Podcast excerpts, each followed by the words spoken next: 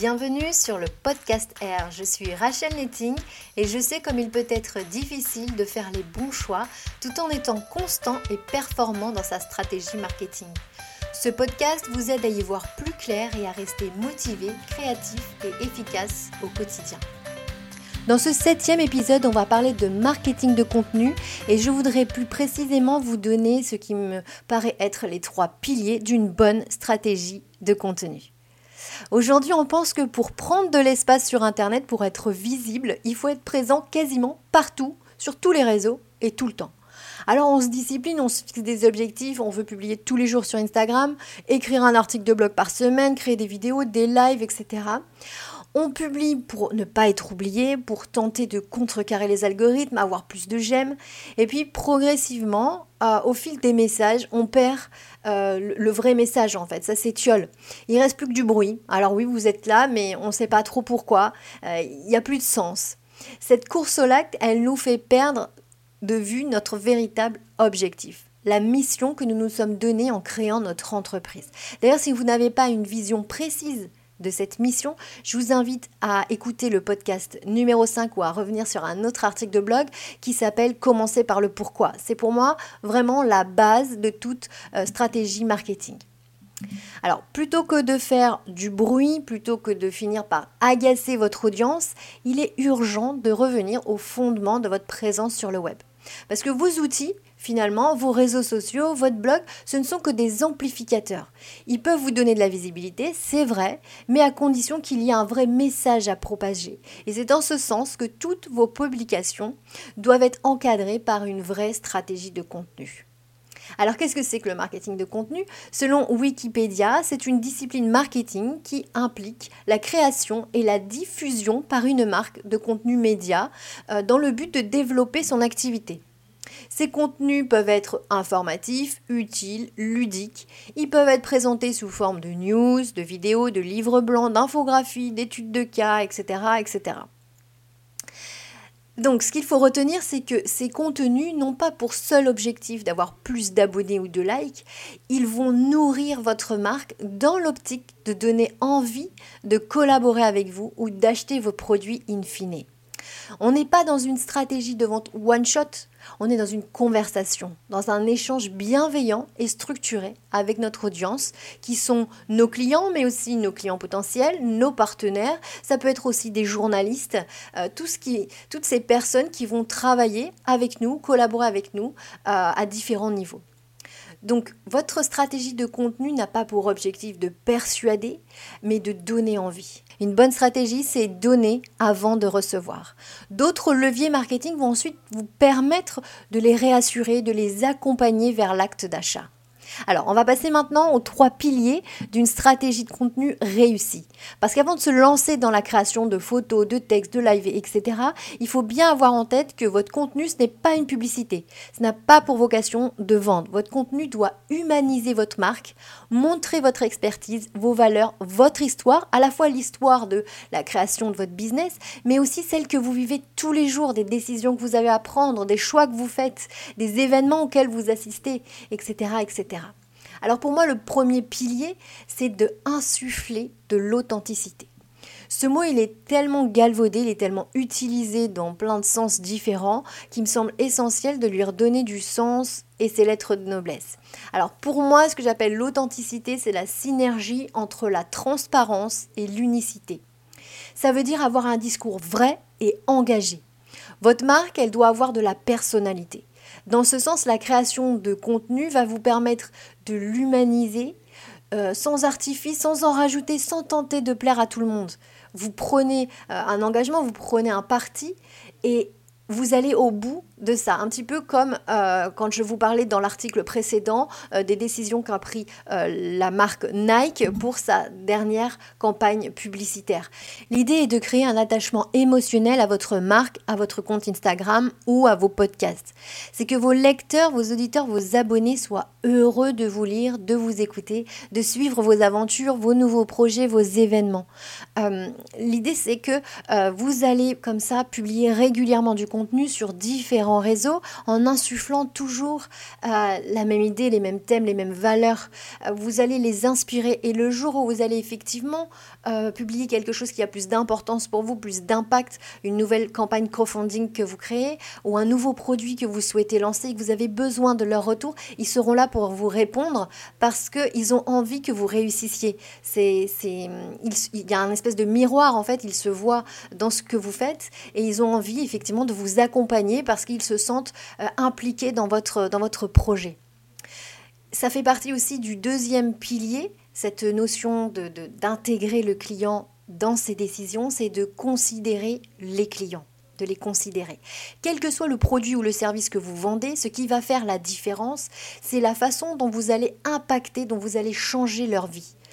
Finalement, les spécificités, les fonctionnalités de votre offre ne sont que des arguments de réassurance. Tout seul, ils ne vous aideront pas à vendre. Simplement, une fois que vous avez créé ce lien émotionnel, les spécificités vont servir l'utilisateur à se convaincre qu'il fait le bon choix. Ce que veulent les consommateurs, c'est savoir quelle expérience vous allez leur faire vivre, quelle émotion ils vont ressentir, quel style de vie ils vont inspirer, comment vous allez les valoriser.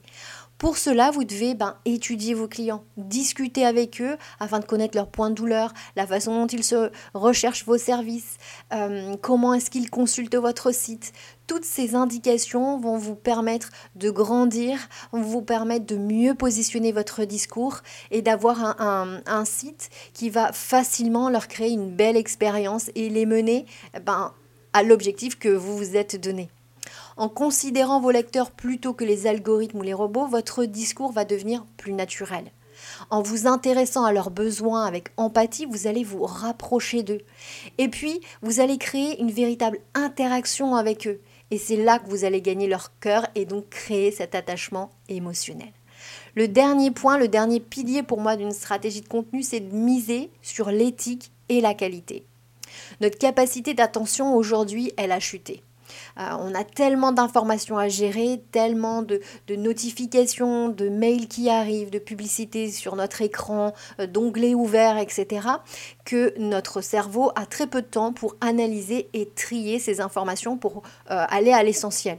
On ne peut pas perdre de temps à lire tout ce qui s'écrit, tout ce qui se dit sur Internet. Donc finalement, est-ce qu'il est vraiment utile de passer notre temps et notre énergie à produire du contenu en permanence, à publier tous les jours, à être là tout le temps? Euh, Je pense que nous devons avoir une démarche un peu plus écologique, un peu plus pertinente euh, pour nos lecteurs. Ce qui marque les mémoires, ce qui marque l'intérêt du consommateur, ce n'est pas la quantité de messages, ce n'est pas le fait qu'avec un marteau on a tapé tous les jours sur leur tête, c'est la qualité, c'est ce qui a résonné en eux, c'est ce qu'ils vivent c'est quand ils, arrivent à se projeter dans ce que vous faites euh, et qu'ils ont la sensation de vivre la même chose au quotidien euh, et qu'ils ont envie comme ça de, vous suivre, de vous accompagner, de vous mener à la réussite. Dans ce sens, et aussi pour le bien de la planète, faut le dire, parce que chaque mégaoctet, chaque contenu a une empreinte écologique, il est primordial de mieux penser nos stratégies, de moins se disperser, de créer un environnement propice au développement d'une relation privilégiée avec votre communauté. Un contenu intelligent, un contenu de qualité, aura forcément une espérance de vie qui va être plus grande qu'un contenu sans, euh, ambition, sans valeur. Vous savez ce qu'on appelle le snacking de contenu. Euh, voilà, je suis en train de manger, ben, je vais mettre ça en story histoire qu'ils euh, sachent que je suis toujours vivante et qu'il se passe quelque chose.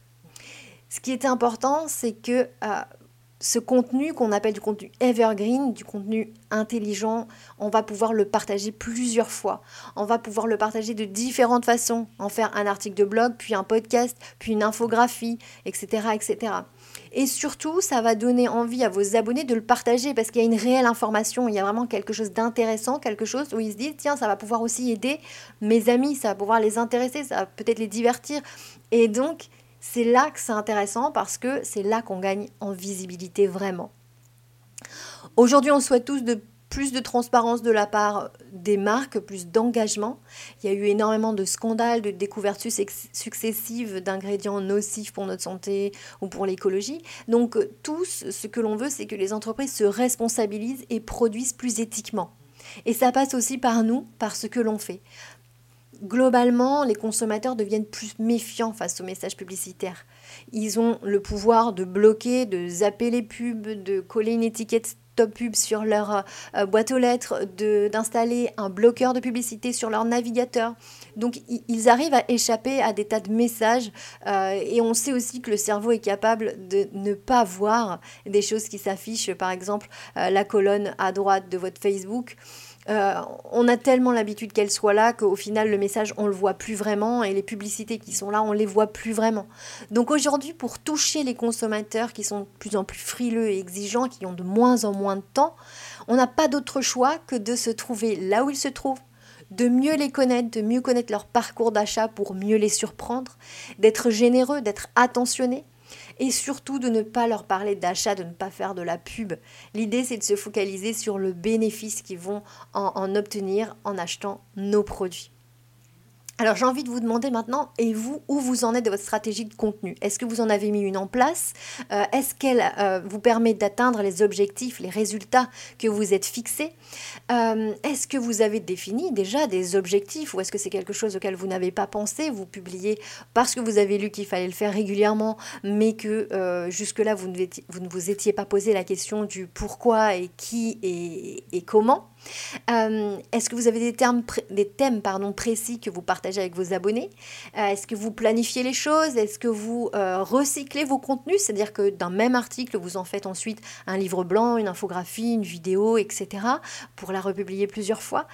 toutes ces questions, n'hésitez pas à y répondre en commentaire afin que je vois ben, comment vous fonctionnez.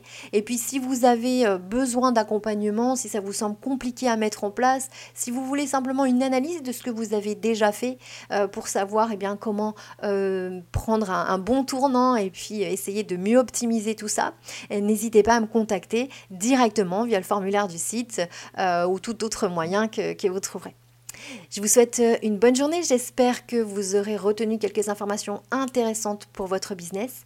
Et puis, je vous dis à très bientôt pour un nouveau podcast.